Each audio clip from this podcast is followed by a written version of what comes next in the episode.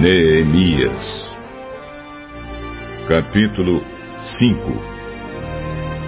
Algum tempo depois, muitas pessoas, tanto homens como mulheres, começaram a reclamar contra os seus patrícios judeus.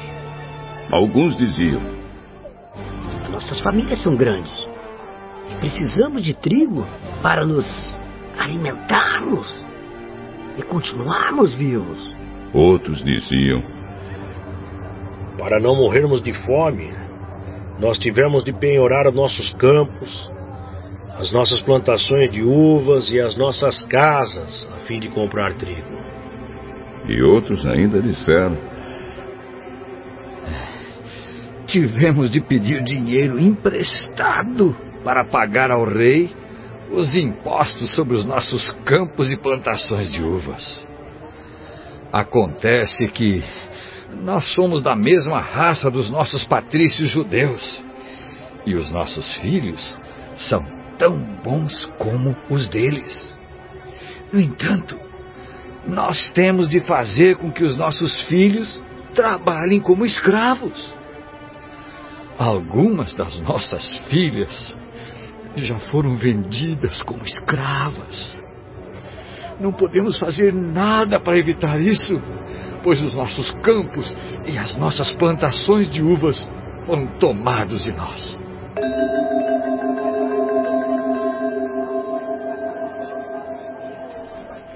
Quando eu, Neemias, ouvi essas queixas, fiquei zangado e resolvi fazer alguma coisa. Repreendi as autoridades do povo e os oficiais e disse: Vocês estão explorando os seus irmãos. Depois de pensar nisso, eu reuni todo o povo a fim de tratar desse problema e disse: De acordo com as nossas posses, nós temos comprado dos estrangeiros os nossos patrícios judeus que tiveram de se vender a eles como escravos. E agora vocês que são judeus estão forçando os seus próprios patrícios a se venderem a vocês. As autoridades ficaram caladas e não acharam nada para responder. Então eu disse: O que vocês estão fazendo é errado. Vocês deviam temer a Deus e fazer o que é direito, em vez de dar aos nossos inimigos, os não-judeus, razão para caçoar de nós. Eu e os meus companheiros e os homens que trabalham para mim temos emprestado dinheiro e trigo ao povo. E agora vamos perdoar essa dívida.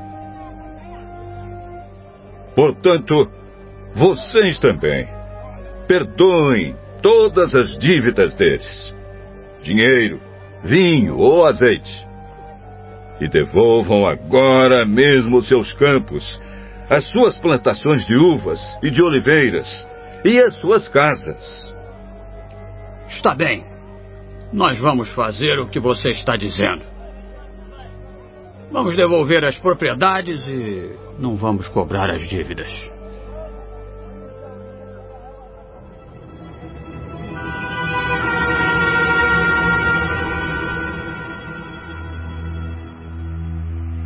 Então eu chamei os sacerdotes e fiz as autoridades jurarem que cumpririam essa promessa.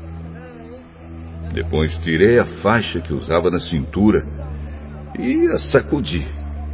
E disse: É assim que Deus vai sacudir qualquer um de vocês que não cumprir a sua promessa.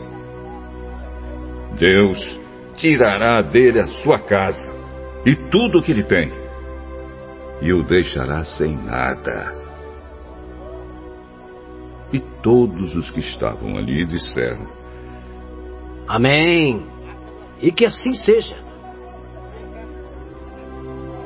Aí louvaram a Deus, o Senhor, e cumpriram a promessa que haviam feito.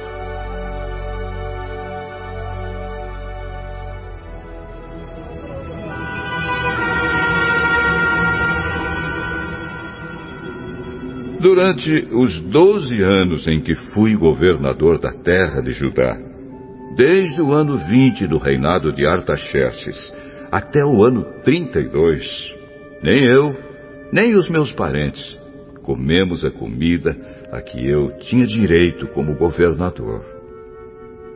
Antes de mim, os governadores tinham sido uma carga para o povo e haviam exigido que o povo pagasse 40 barras de prata por dia a fim de comprar comida e vinho.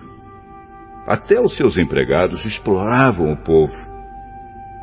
Mas eu agi de modo diferente porque temia a Deus. Trabalhei com todas as minhas forças na reconstrução da muralha e não comprei nenhuma propriedade. E todos os meus empregados ajudaram na reconstrução. Também hospedei na minha casa 150 judeus e os seus chefes, além de todas as pessoas das nações vizinhas que vinham à minha casa. Todos os dias eu mandava preparar um boi, seis ovelhas das melhores e muitas galinhas. E a cada dez dias eu mandava vir uma nova remessa de vinho. Mas eu sabia que o povo tinha de trabalhar no pesado. Por isso, não pedi o dinheiro da comida a que eu, como governador, tinha direito. Oh Deus, eu te peço que leves em conta tudo o que fiz por este povo.